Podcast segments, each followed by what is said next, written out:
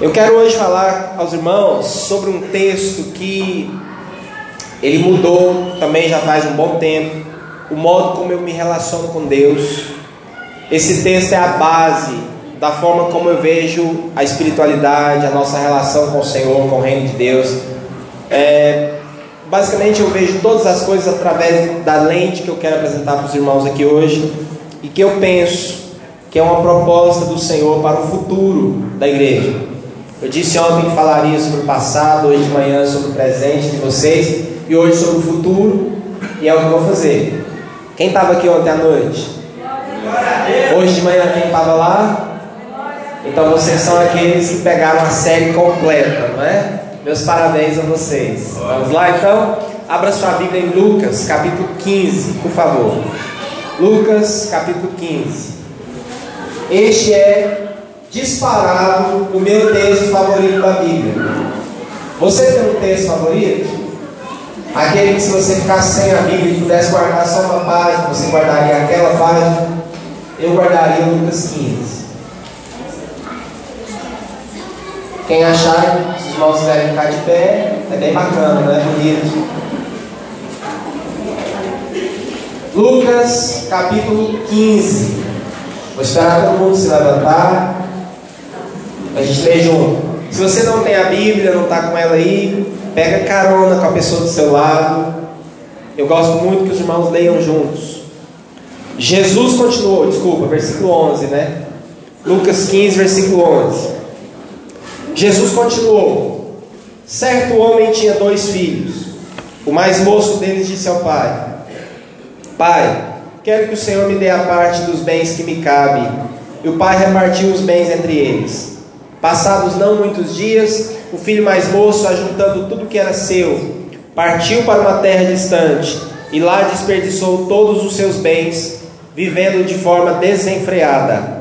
Depois de ter consumido tudo, sobreveio aquele país uma grande fome e ele começou a passar necessidade. Então foi pedir trabalho a um dos cidadãos daquela terra, e este o mandou para os seus campos a fim de cuidar dos porcos. Ali ele desejava alimentar-se das alfarrobas que os porcos comiam, mas ninguém lhe dava nada. Então, caindo em si, disse: Quantos trabalhadores de meu pai têm pão com fartura e eu aqui estou morrendo de fome? Vou me arrumar, voltar para meu pai e lhe dizer: Pai, pequei contra Deus e diante do Senhor, já não sou digno de ser chamado teu filho, trate-me como um dos seus trabalhadores. E arrumando-se, foi para o seu pai. Vinha ele ainda longe, quando seu pai o avistou e, compadecido dele, correndo, o abraçou e beijou. E o filho lhe disse: Pai, pequei contra Deus e diante do Senhor, já não sou digno de ser chamado teu filho. O pai, porém, disse aos servos: Tragam depressa, tragam depressa a melhor roupa e vistam nele. Ponham um anel no dedo dele e sandálias nos pés. Tragam e matem o bezerro gordo. Vamos comer e festejar, porque este meu filho estava morto e reviveu, estava perdido e foi achado. Começaram a festejar. Ora, o filho mais velho estava no campo. Quando voltava, ao aproximar-se da casa, ouviu a música e as danças.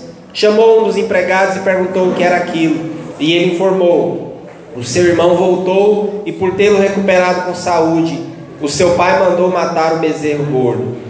Filho mais velho se indignou e não queria entrar. Saindo, porém, o pai procurava convencê-lo a entrar. Mas ele respondeu ao seu pai: Faz tantos anos que sirvo o Senhor e nunca transgredi um mandamento seu. Mas o Senhor nunca me deu um cabrito sequer para fazer uma festa com os meus amigos. Mas quando veio esse seu filho, que sumiu com os bens do Senhor, gastando tudo com prostitutas, o Senhor mandou matar o bezerro gordo para ele. Então o pai respondeu: Meu filho, você está sempre comigo, tudo que eu tenho é seu. Mas era preciso festejar e alegrar-se, porque este seu irmão estava morto e reviveu, estava perdido e foi achado. Pode sentar, irmãos, amém? História linda, maravilhosa, não é? Essa história ela mostra dois paradigmas, dois modelos, dois modos diferentes de espiritualidade, duas maneiras diferentes de se relacionar com Deus. O filho mais novo chega um dia para o pai e faz um pedido que naquela cultura era extremamente ofensivo. Nós não temos nem palavras para explicar o que era, o tanto que era chocante um filho naquele tempo, naquela cultura, chegar para o pai e falar: Pai, eu quero a minha parte dos bens. Para resumir para você, era como ele está dizendo para o pai o seguinte: Pai, eu queria que você morresse, mas como você não morre logo, então me dá a minha parte da herança. A herança é uma coisa que só se recebe quando o pai morre. Eu quero agora. Era absolutamente impensável quando Jesus conta essa história, que a propósito, Jesus contou, preste atenção no contexto. Jesus contou essa história porque ele estava comendo, reunindo, jantando, almoçando, conversando com pessoas que eram consideradas pecadores, desprezíveis naquela sociedade religiosa. Então, os religiosos acusaram Jesus, se perguntaram: por que, que esse homem, esse mestre, esse rabino, come com pecadores? E Jesus então fala: Eu vou contar algumas histórias para vocês. Ele conta três histórias na sequência.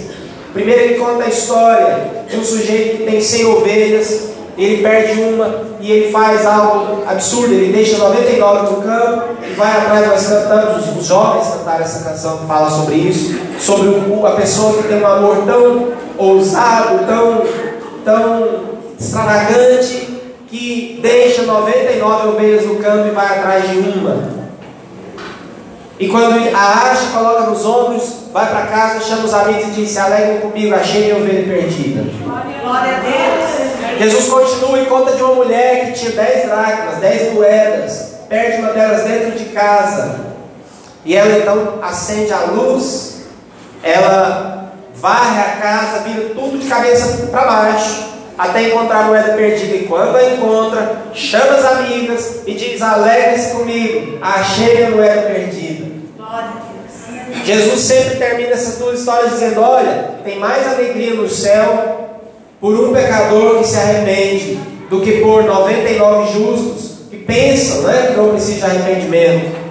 E na, na, moeda ele diz: Olha, tem alegria no céu diante, do, diante de Deus, diante dos anjos de Deus, por um pecador que se arrepende. O que significa que a alegria ela é de Deus. É Deus que faz a festa. Nós tradicionalmente ouvimos muitas vezes pessoas dizerem: os anjos fazem festa no céu quando o pecador se arrepende. Quando não é o que o texto diz, o texto diz que há alegria, a festa diante dos anjos. Quem é que está diante dos anjos? Para quem os anjos olham o tempo todo? Para Deus. Deus faz uma festa por um pecador que se arrepende. E Jesus então emenda com essa terceira história que nós acabamos de ler. E essa, aí Jesus foi pessoal. Ele começa com ovelha, ele vai para a moeda, e aí ele coloca o dedo naquilo que é mais sensível para qualquer pessoa, que é a questão da relação de pai com filho. Um homem tinha dois filhos e um dia um deles fala: Pai, eu queria que você morresse. Você não morre, me dá meu dinheiro. O que, que acontece? Ele pega todo o dinheiro, reúne tudo. O pai, incrivelmente, atende o pedido. Tudo bem, você quer, vai lá, vende bens, tem que transformar em dinheiro. Não é tão fácil assim. A cidade começa a falar, todo mundo sabe. Não é como nos dias de hoje que você faz transações financeiras e ninguém fica sabendo. Mas naquele tempo, aquele homem tem que botar propriedades à venda, liquidar tudo. Faz a repartição dos bens, aquele jovem pega tudo e ele parecia que estava louco para sair de perto daquela família, porque ele pega logo os bens, reúne tudo e vai para uma terra distante, gasta tudo, vive a vida louca, faz a festa, cai na rei, gasta tudo que tem, compra logo um camelo 16 válvulas, arruma um monte. Só que acontece o que sempre acontece, né? Pega aqui, Mateus. Acontece o que sempre acontece. O dinheiro acaba, os amigos vão embora. E aí, para completar, além do dinheiro acabar, ele está numa terra distante, imigrante, turista, só tem valor em terra distante quando você tem dinheiro. Enquanto você está gastando dinheiro, você é um cara. Quando você não tem mais dinheiro, você é um imigrante, você é um refugiado, você não vale nada, você é um estrangeiro. E aí vem uma crise. Ele começa a passar fome e ele vai arruma um emprego que para um judeu era o pior emprego do mundo, era o fundo do poço, cuidar de porcos. Um trabalho considerado imundo, cerimonialmente impuro, fundo do poço. Pensa na pior situação que você poderia se ver. É a situação que aquele rapaz está. E ele um dia cai em si, ele está ali e começa a ter vontade de comer a comida dos porcos. Então ele tem a experiência de cair em si. Eu amo essas três palavras: caindo em si. Porque tem que chegar o momento que a gente cai em si na nossa vida. Tem que chegar o momento que a gente para e se pergunta: o que, que eu estou fazendo? Onde é que eu estou, meu Deus? O que, que eu estou fazendo? Isso é o cair em si. E ele então fala: na casa do meu pai, os empregados tem comida com fartura. Meu pai é um homem generoso, um homem bom, que trata os empregados com carinho, dá comida, dá abundância. E eu que sou filho, estou aqui passando fome. Já sei o que eu vou fazer. Vou me levantar, vou para meu pai, vou falar, pai, eu peguei contra o céu, peguei contra o Senhor, não sou mais digno de ser chamado teu filho. Ele volta com essa historinha, ele volta com essa narrativa dele mesmo, essa identidade. A identidade dele é de alguém que não merece mais ser filho. Ele volta com esse discurso ensaiado. Qual é a importância disso? A importância disso é que todos nós temos uma historinha pessoal. Nós temos uma coisa que roda na nossa cabeça, um programinha, que determina a nossa identidade. Você se levanta todo dia da cama com a história pessoal. E muitos de nós temos uma história sobre, a gente chama isso de autoestima, o valor que você dá a si mesmo. E hoje na nossa sociedade, uma sociedade que tem um monte de coisas muito erradas, nós somos bombardeados o tempo todo com mensagens que fazem com que a nossa história pessoal, a nossa narrativa pessoal, a nossa autoestima seja algo como eu não sou importante, eu não sou magra como deveria ser, eu não sou autossuficiente, meu rosto não é o que eu queria, meu cabelo não é o que eu, eu, eu não sou isso, eu não sou aquilo, eu não tenho isso, eu não sei aquilo outro. Nós estamos sempre nos comparando com outros, fulano é melhor que eu, fulano faz coisas que eu não sei fazer. Então ele volta com essa narrativa: eu não sou digno de ser chamado teu filho. E ele começa o discurso. O pai, quando vê ao longe, faz outra coisa que é impensável. O pai corre, o pai esquece a dignidade. Naquele tempo, um homem, um pai de família jamais faria aquilo. O normal seria não receber aquele rapaz que desonrou o nome do pai, ou se o recebesse, nem ir ao encontro dele e, enfim, tratá-lo de uma maneira muito diferente. Mas aquele pai não quer saber de protocolo, não quer saber de cultura, ele só vê uma coisa, ele vê o filho amado dele voltando. Então ele sai correndo, se joga no filho que está fedido, que está todo arrebentado, o abraça, o beija, e o filho começa o discursinho. Antes que ele termine o discurso, não sei se você reparou, mas ele não consegue terminar. Antes que ele termine o discurso falando da narrativa pessoal dele, falando, pai, eu não tenho valor, eu não sou digno de ser chamado meu filho. O pai fala, traz lá a melhor roupa, traz o, o, o traz o, mata lá o novilho, traz o anel, sinais de filho. Somente filhos usavam aquela melhor roupa, usavam anel no dedo e sandália nos pés. O pai restaura imediatamente e faz isso de modo que todo mundo veja. Porque antes de entrar na casa, antes de entrar na casa, ele diz: traz, traz a melhor roupa, traz o anel, traz a sandália e bota nesse rapaz, porque ele é meu filho.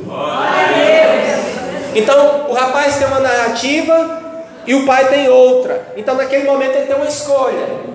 Ele tem que escolher se vai acreditar na, na história que está rodando na cabeça dele, eu não tenho valor, eu não presto, eu estraguei tudo, eu não sou digno de ser chamado filho, ou se vai acreditar no que o pai está falando dele. Você é o meu filho, independente. Não quero nem ouvir a sua história. Você é meu filho. Bota a roupa, bota o anel, bota a sandália e vamos para casa. A gente vai para casa depois que todos saibam que eu te recebo como filho. Aí nós vamos fazer uma festa. Glória a Deus.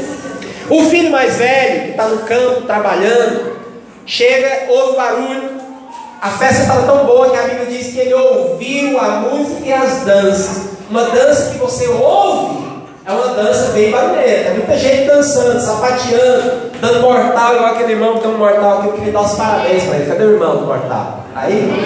É Breno. O Breno. Breno arrasou. Arrasou. A irmã que está do lado também. Eu estou falando do mortal, né? Aliás, todo mundo arrasou. Gente, vocês são demais. Que igreja. Aqui vem mulher para frente, vem criança, vem jovem, vem todo mundo. Eu estava olhando no grupo, vocês, as meninas, estavam ali na hora do louvor, que coisa linda.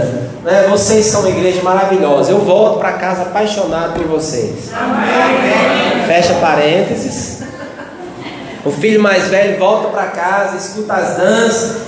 E ele fica muito zangado. Ele chama um, funcionário lá: O que está acontecendo? Seu irmão voltou, seu pai matou um novilho gordo. Ele fica muito nervoso, muito pistola, como diz meus filhos. E aí o pai volta o pai sai de casa. O pai sai de casa de novo para encontrar agora o outro filho. E esse filho começa um discurso muito zangado para ele, para o pai, e diz o que vocês ouviram, que nós lemos. Ele diz: Olha, faz tantos anos que eu te sirvo como um empregado. Olha que interessante, aquele filho mais velho também tinha uma narrativa pessoal a seu respeito, ele se via como empregado. O mais novo chegou querendo ser empregado. O mais velho já se via assim. Faz tantos anos. Você percebe a mágoa, o rancor na voz dele? Olha, ele começa assim: há tantos anos que te sirvo como empregado, trabalhando para você. Você nunca me deu um cabritinho para eu festejar com meus amigos. Mas aí vem esse teu filho. Perceba que ele não diz meu irmão. Ele não fala nome, diz teu filho que é o que a gente faz quando a gente está muito magoado com alguém. Você nem fala o nome, você fala aquela mulher, aquele sujeito, aquela pessoa. Você se recusa a nomear porque você está irado, zangado, magoado, é assim? A minha ex, aquela mulher, aquele sermão. É assim que a gente faz. Então, esse teu filho que sumiu com os seus bens, gastou com prostitutas, Veja a amargura dele. E você manda matar o novilho gordo para ele. O pai, quer dizer, a narrativa dele, na verdade, esse jovem é: Eu sou digno por causa das coisas que eu tenho feito. Vamos comparar mais uma vez. O mais novo disse: Eu não sou digno por causa das coisas erradas que eu fiz. Por causa do que eu não fiz, eu não estava aqui.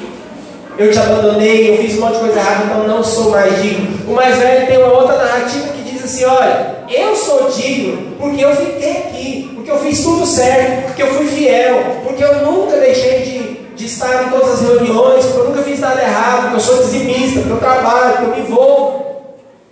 Então eu mereço por causa do que eu fiz. Só que o pai também tem uma outra narrativa. O pai diz uma das frases mais lindas da Bíblia, aparece nesse texto, quando o pai diz, e vocês sabem que o pai é a figura né, de Deus. Esse pai então fala: Olha, meu filho, você sempre está comigo, tudo que eu tenho é seu. Essa é a hora para dizer eu também. Tu sempre estás comigo e tudo que eu tenho é teu. Era preciso, eu, pai, o pai faz um jogo de palavras maravilhoso. Ele diz: era preciso festejar porque esse teu irmão ele falou: Esse teu filho. E o pai fala: Esse teu irmão. Estava perdido e foi achado, estava morto e reviveu. Vem para casa, meu filho, larga de bobeira. A casa é sua. A gente estava cantando aquela música linda e eu estava pensando que Deus diz isso para nós. Amém. Essa casa é sua, meu filho. Você que tem que entrar. Eu fiz uma festa para você. Glória a Deus. Eu amo aquela canção, mas só estou dizendo que eu estava pensando, na verdade estava meio que ouvindo Deus dizendo para mim e para vocês, não, não, não, vocês estão entendendo, a casa é de vocês. Glória a Deus, aleluia. Toda vez que você dá a casa para Deus, ele fala, não, não, não, a casa é sua. Deus fez isso com Davi, inclusive, abrindo parênteses, né? Davi tinha um sonho de fazer uma casa para Deus. E Deus falou: Você pensa que vai fazer uma casa para mim? Eu os céus não podem me conter. Eu vou fazer uma casa para você, Davi. Eu vou te abençoar. Eu vou, eu vou prosperar você. Eu vou cuidar da sua descendência para sempre. Aqui tem um princípio. Quando há no seu coração um desejo intenso, que aquela canção expressa, de fazer uma casa para Deus, Deus fala: não, não, não. Eu vou fazer uma casa para você. Fecha paredes. Então esse pai diz isso. Então esse filho mais velho também tem que fazer a escolha, porque a narrativa dele é a mesmíssima do irmão mais novo. Só que invertida, porque o irmão mais novo diz: Eu não mereço porque eu fiz tudo errado. O mais velho diz: Eu mereço porque eu fiz tudo certo. Esses dois jovens eles têm uma visão da relação com Deus que é baseada em um contrato. O que é um contrato? Contrato é quando você faz um, um é um documento, um acordo que você faz com alguém em que as duas partes se obrigam a alguma coisa. Então, você me paga tanto e eu me obrigo a te prestar um serviço. Enquanto você fizer a sua parte, eu faço a minha. Você só recebe o que é seu se você me der o que é meu. Muita gente na igreja se base, faz a sua relação com Deus baseada num modelo, num paradigma de contrato. E aí o pai tem uma outra, uma outra narrativa. O pai diz para ele: Não, meu filho, você não entendeu. Você acha que você merece essas coisas todas que você está dizendo aí, porque você é fiel, porque você ficou, porque você trabalha? Não, você estava tentando comprar o meu amor e os meus bens com o seu trabalho. Você não entendeu? Essas coisas sempre foram suas. Tudo que você está falando, bezerro, novilho, casa, bens, riquezas, sempre foram suas, tudo que é meu é seu. Então, um achava que não era mais filho porque fez errado, o outro está achando que tem direito de ganhar as coisas porque fez tudo certo. Vocês não entenderam, isso é contrato. Eu quero que vocês confiem em mim, que eu sou o Pai amoroso e que tudo que é meu é de vocês. Vamos festejar. Esse filho também tem que fazer a sua escolha.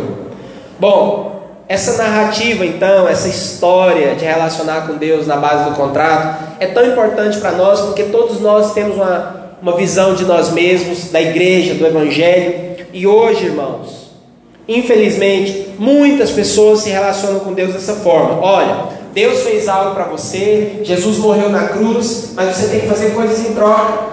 Então a expressão você tem que, você tem que orar, você tem que ler a Bíblia, você tem que ser fiel, você tem que ser dizimista, você tem que estar em todas as reuniões, você tem que isso, você tem que aquilo. E eu não estou dizendo que você não deve fazer essas coisas, não é isso que eu estou dizendo. O que eu estou dizendo é que tem muita gente que acha que Deus vai amar você, que Deus vai te abençoar, que você será tratado como filho se você fizer tudo certo. O dia que você não conseguir fazer, o dia que você errar, você então perde o direito de ser filho. Como esse mais jovem acreditou. E outros que tentam barganhar com Deus, dizendo: Deus, o senhor está vendo que eu sou dizimista fiel, que eu estou em todas as reuniões, que eu faço parte de tudo quanto é ministério da igreja. Portanto, o senhor tem que me dar as coisas que eu quero que o senhor me dê. É uma visão espiritual de contrato, baseada em contrato, fazer coisas. É isso que muitas vezes é pregado na igreja de um modo disfarçado. Quantas vezes você foi num culto em que você ouviu coisas como: por que vocês não oram tanto que devia? Por que você não jejua? Por que a igreja não é santa como deveria ser? Por que nós não amamos? Por que nós não sofremos? Basicamente você vai na igreja para apanhar pelas coisas que você não faz, não sabe, não é. Embora isso seja baseado na Bíblia, é distorcido, reforça uma visão de contrato, de comércio com Deus. Jesus ele vem com uma narrativa, com uma visão de confiança. Você consegue confiar que Deus, que você é quem Deus diz que você é, independente de qualquer coisa? Porque é isso que Deus espera. Em qual versão que você vai acreditar? Você vai acreditar no Evangelho que é um anúncio de tudo que está errado a seu respeito? Ou de um Evangelho maravilhoso que diz: Olha, o Pai te ama apesar de qualquer coisa? Porque o Novo Testamento, a Bíblia, é basicamente um anúncio de uma nova identidade. É um anúncio de quem você é em Cristo. A gente ainda erra? Sim. Somos pecadores? Sim. Tem coisas erradas na nossa vida? Claro. Mas o Evangelho vem para te dizer: olha, Deus ama você. Jesus morreu na cruz por sua causa. Você foi salvo, você está sentado nas regiões celestiais em Cristo.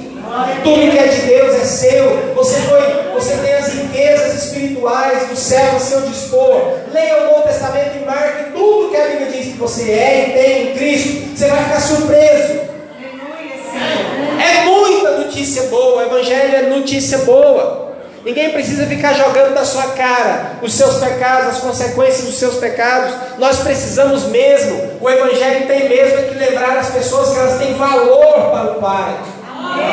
O Evangelho precisa ser um Evangelho extravagante, que a igreja sai para a rua para recolher os filhos que estão lá fora, maltrapilhos, é, é, se vendo como lixo, e lá fora, dentro das casas, na sociedade, colocar sobre eles roupa de filho, anel de filho, sapato de filho, dizer: você tem valor, você é importante, Deus ama você. Porque é isso que muda as pessoas. O que você acredita a seu respeito muda você. Se você acredita que você é um lixo, que você não é digno de ser filho, você vai agir assim. Mas se você acredita que o Pai te, te vê como filho, que você é filho de Deus, isso muda o seu modo de agir. O livro, a carta aos Efésios, que tem seis capítulos, metade da carta é dizendo quem nós somos em Cristo. Leia a carta aos Efésios, três capítulos dizendo quem nós somos, o que Cristo fez por nós e quem nós somos nele. Só depois, no capítulo 4 para frente, é que Paulo vai dizer agora, portanto, porque vocês são filhos. Então façam isso, não minta mais, não roube mais, marido ama esposa, esposa submete a marido, filho obedeça pai, blá blá blá. Ele só começa a falar do que nós temos que fazer depois que ele gastou três capítulos dizendo quem nós somos. Então, meus irmãos, nós fazemos as coisas para Deus, nós somos santos, nós nos esforçamos, nós lutamos o bom combate, não é para atrair o favor de Deus para nós, não é para tentar trocar com Deus, não, é porque nós somos tão amados que não tem jeito da gente diferente. É porque eu sou filho, eu ajo como filho. Eu não vejo aquele jovem mais velho, era filho, estava em casa, nunca fez nada errado. Mas ele se via como empregado. Há tantos anos que te sirvo, sem jamais transgredir uma ordem tu. Mentira! Quem nunca quebrou um mandamento? Quem nunca transgrediu ordens? Quem nunca falhou miseravelmente aqui? Que joga a pedra em mim? Isso é mentira, narrativa errônea. Mas é porque ele se via como empregado. Eu acredito, essa é a minha visão, que se você convencer as pessoas de que elas são amadas por Deus, de que Deus as vê como filhos e filhas, filhos amados, elas vão mudar de uma maneira que nenhum outro, de uma maneira que jamais mudariam de outra forma. Eu, eu, me lembro da minha vida, sabe, irmãos? Eu cresci numa igreja, nasci numa igreja evangélica. Eu cresci numa igreja que era cheia de legalismo, que tinha uma lista, literalmente um livro, que dizia as coisas que a gente não podia fazer. Eu me lembro o quanto nós, jovens, ser jovem naquela igreja, nós vivíamos. Era uma igreja maravilhosa em muitos aspectos, mas eu estou falando disso nós vivíamos acusados, porque todos nós sabíamos que ninguém estava fazendo o que a igreja pedia para a gente fazer. Todos éramos pecadores. No dia da ceia, só via jovens de cabeça baixa pedindo a misericórdia de Deus. Nós éramos sempre lembrados por uma pregação furiosa do culto, dizendo tantos pecados que nós tínhamos, tanto nós estávamos errados. Ninguém mudava, porque as pessoas não mudam pelo medo. Você pode forçar mudanças de comportamento se você gerar medo, se você ficar falando de castigo. As pessoas acabam até mudando alguns comportamentos exteriormente por medo. Mas o que muda uma pessoa de verdade, do coração, de dentro para fora, que muda para valer, para nunca mais voltar a ser o que era antes, é o amor. Quando eu tinha 16 anos, quando eu tinha 16 anos, eu encontrei com o Senhor numa outra comunidade, num outro lugar. E eu fui tão amado, Deus me encontrou. Eu estava perdido dentro da igreja, eu era como aquela dracma, aquela moeda, perdido dentro de casa. Eu estava dentro de casa, eu nunca saí de casa, mas eu estava perdido. Perdido igual aquele filho mais velho também, dentro de casa, servindo fielmente, batizado, modelo de jovem cristão, perdido. Aos 16 anos, eu ouvi uma pregação na escola dominical que me impactou profundamente. Eu fui à frente, morrendo de vergonha, porque eu era crente há tanto tempo, mas eu fui à frente, aceitei a Jesus. E minha vida mudou. E ninguém nunca teve que falar, ninguém sabia das coisas que eu fazia errado, das coisas escondidas que eu tinha na minha vida. Mas eu comecei, o amor de Deus me invadiu de uma forma tão incrível que eu não conseguia mais ser como eu era, e eu comecei a mudar meus comportamentos, eu mudei meu coração. Eu comecei a mudar minhas atitudes, meus relacionamentos, eu comecei a procurar pessoas, me reconciliar. Eu queimei coisas que eu tinha, eu parei de fazer coisas que eu fazia, eu mudei porque eu senti que eu era amado, que eu era filho, que eu tinha valor. As pessoas mudam não quando você as ameaça, mas quando elas percebem a identidade que elas têm. já concluindo, pense em historinhas, historinhas da Disney. Filme, animação, que às vezes você assiste chora, te toca profundamente. Por quê? Pense no filme que está nos cinemas agora, de novo, Rei Leão. Esses filmes, Rei Leão e tantos outros, eles têm uma coisa em comum. A mensagem que toca a todos nós, claro, as empresas de cinema descobriram isso, né? Porque está dinheiro. Todo mundo sai chorando por quê? Porque são histórias que nos lembram que nós temos valor. Lembre-se de quem você é. Você é meu filho. Você não é qualquer um. Você é meu filho. Essa mensagem está em tantas histórias. Tem tantas histórias de príncipes e princesas, de alguém que é um príncipe e não sabe o que é, uma princesa não sabe o que é, que vive lá uma vida maluca e um dia descobre que é filho do rei e essa pessoa muda porque ela descobriu quem ela é.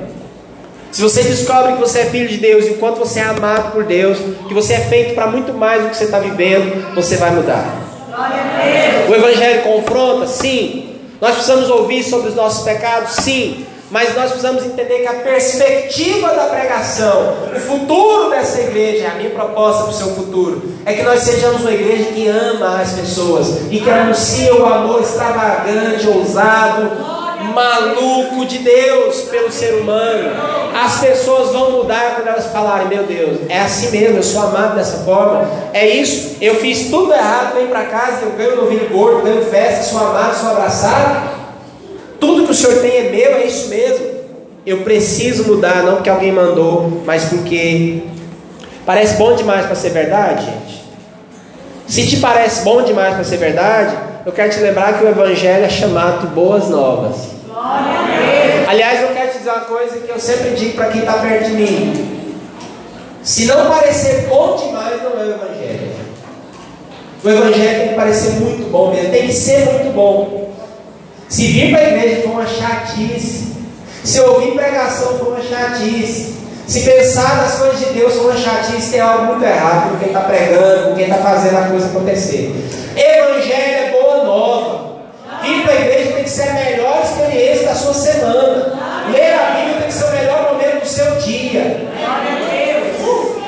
Se essa for a aí nós estamos falando do Evangelho. Porque Deus, até quando Ele nos bate, até quando Ele fala não, até quando Ele nos disciplina, é tão bom você fala, Deus, faz de novo. Deus consegue te dar uma dura, te disciplinar e você se sentir amado. Falar, puxa, Deus, Deus me ama. Deus está fazendo isso comigo porque Ele me ama. Aleluia, Jesus. Pode ser muito difícil, às vezes, deixar passado para trás, erros que a gente comete. Às vezes a gente erra muito. Tem momentos da vida que você estraga tudo. E é nesse momento, mais do que nunca, que o Evangelho tem que olhar nos seus olhos e falar assim: Eu amo você. Porque eu já tive momentos na minha vida em que, em que você olha no espelho e fala: Acabou tudo, estraguei tudo. E só o pai chega e fala: Não, você é meu filho. Você está sempre comigo e tudo que eu tenho é seu. E alguém pode dizer, não, mas desse jeito as pessoas não vão mudar. Mudam. As pessoas não vão mudar se a gente continuar pregando o evangelho de contrato, de comércio. Nós vamos pregar o evangelho de confiar no amor do Pai. Essa história termina em aberto. A gente não sabe se o filho mais velho entrou em casa ou não.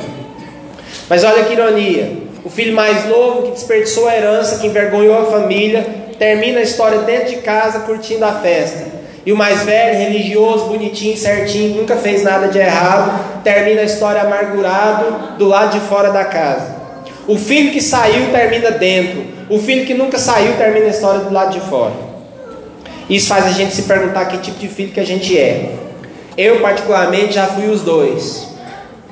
Eu já fui, já me senti o filho mais velho, seguro dentro de casa, muito orgulhoso da minha biografia perfeita, de alguém que nunca que achava, né? Como esse filho mais velho, a gente não fala isso, que a gente é doido, mas você acha lá no fundinho que você nunca transgrediu os mandamentos do Senhor. Mas eu também já fui o filho mais novo, vergonha da família, leproso que ninguém quer abraçar, aquele que, que é um pecador, mas que encontra descanso no amor incondicional do Pai.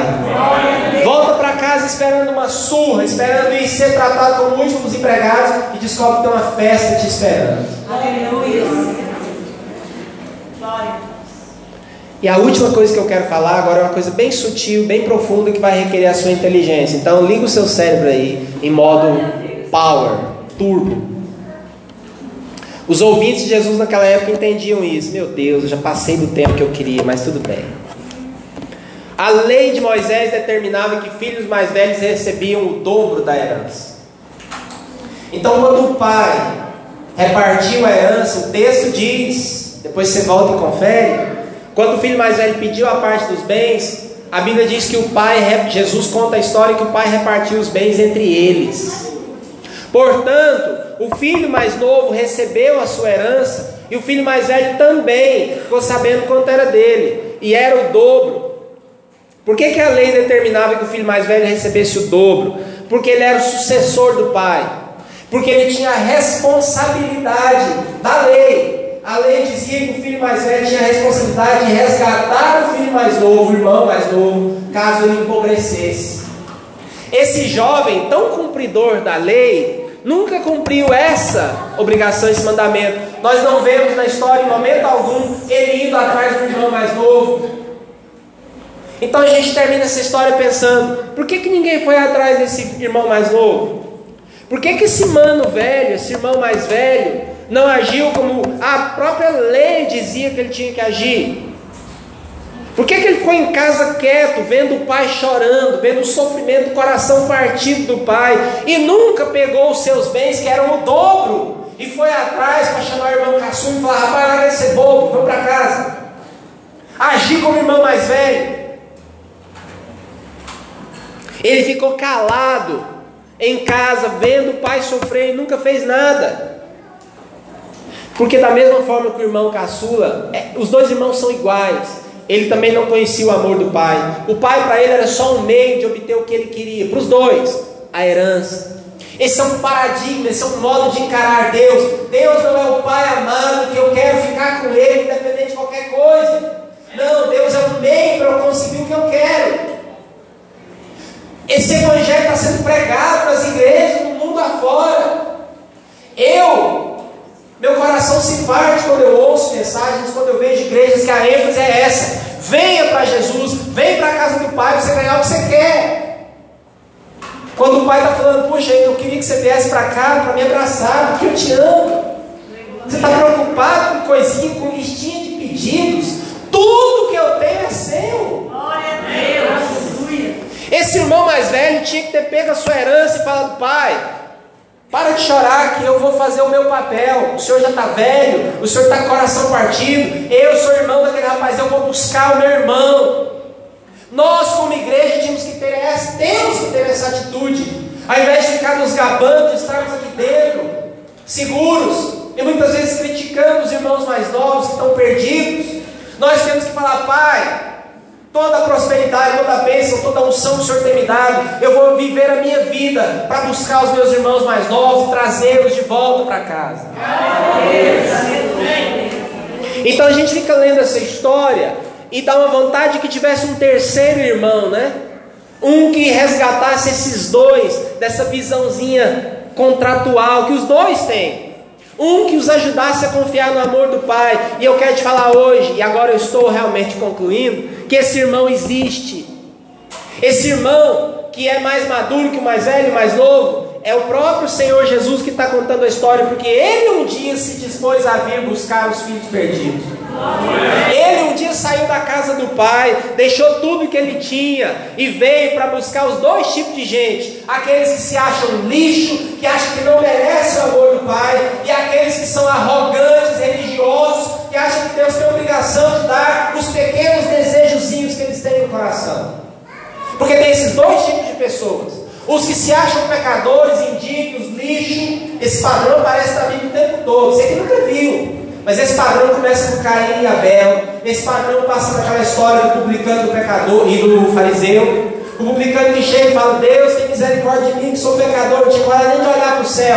E o fariseuzão que fala: Graças te dou, Senhor, porque não sou como esse pecador. É o irmão mais velho e o irmão mais novo. É o tipo de gente que tem na igreja, espalhado por aí. Gente que acha que não merece, que Deus nunca vai amá-lo, porque ele é pecador, porque fez tudo errado, porque tem um passado que ninguém sabe, ou que todo mundo sabe.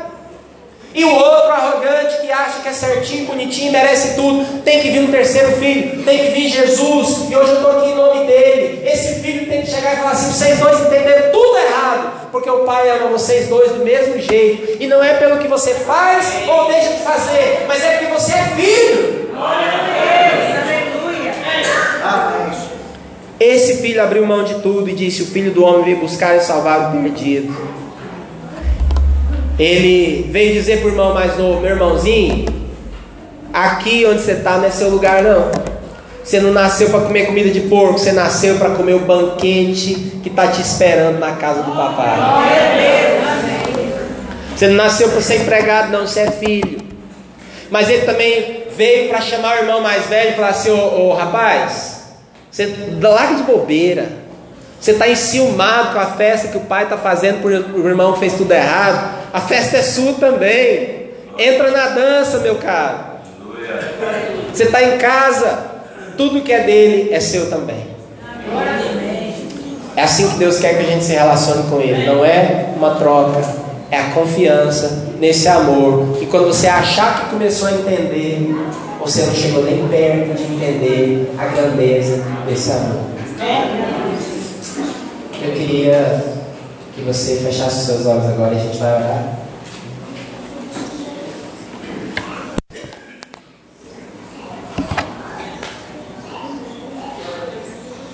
Espírito Santo, me mostra quem eu sou nessa história. Mostra para cada um de nós como nos vemos. Alguns de nós se veem como aquele filho mais novo, pecador, indigno, não mereço as bênçãos do Pai, sou um crente de segunda categoria, porque eu errei, porque eu fiz tudo errado, porque eu saí. Outros de nós achamos que merecemos porque fizemos tudo certo, porque o Senhor tem obrigação de nos dar. Ficamos enciumados quando o Senhor abençoa aqueles que fizeram as coisas erradas. Que o Senhor hoje nos mostre que ambos estão errados e que nós precisamos ser como Jesus, o filho que sabe que tem tudo, mas que deixa tudo para ir buscar aqueles que não têm. Que nós, como igreja, que seja o nosso futuro. Uma igreja de jovens, apaixonados, homens, mulheres, idosos, todo tipo de pessoas, crianças, que vão sair por essa cidade, que vão viver a sua vida passando essa mensagem, dizendo para as pessoas: vão para casa, porque o Pai ama você.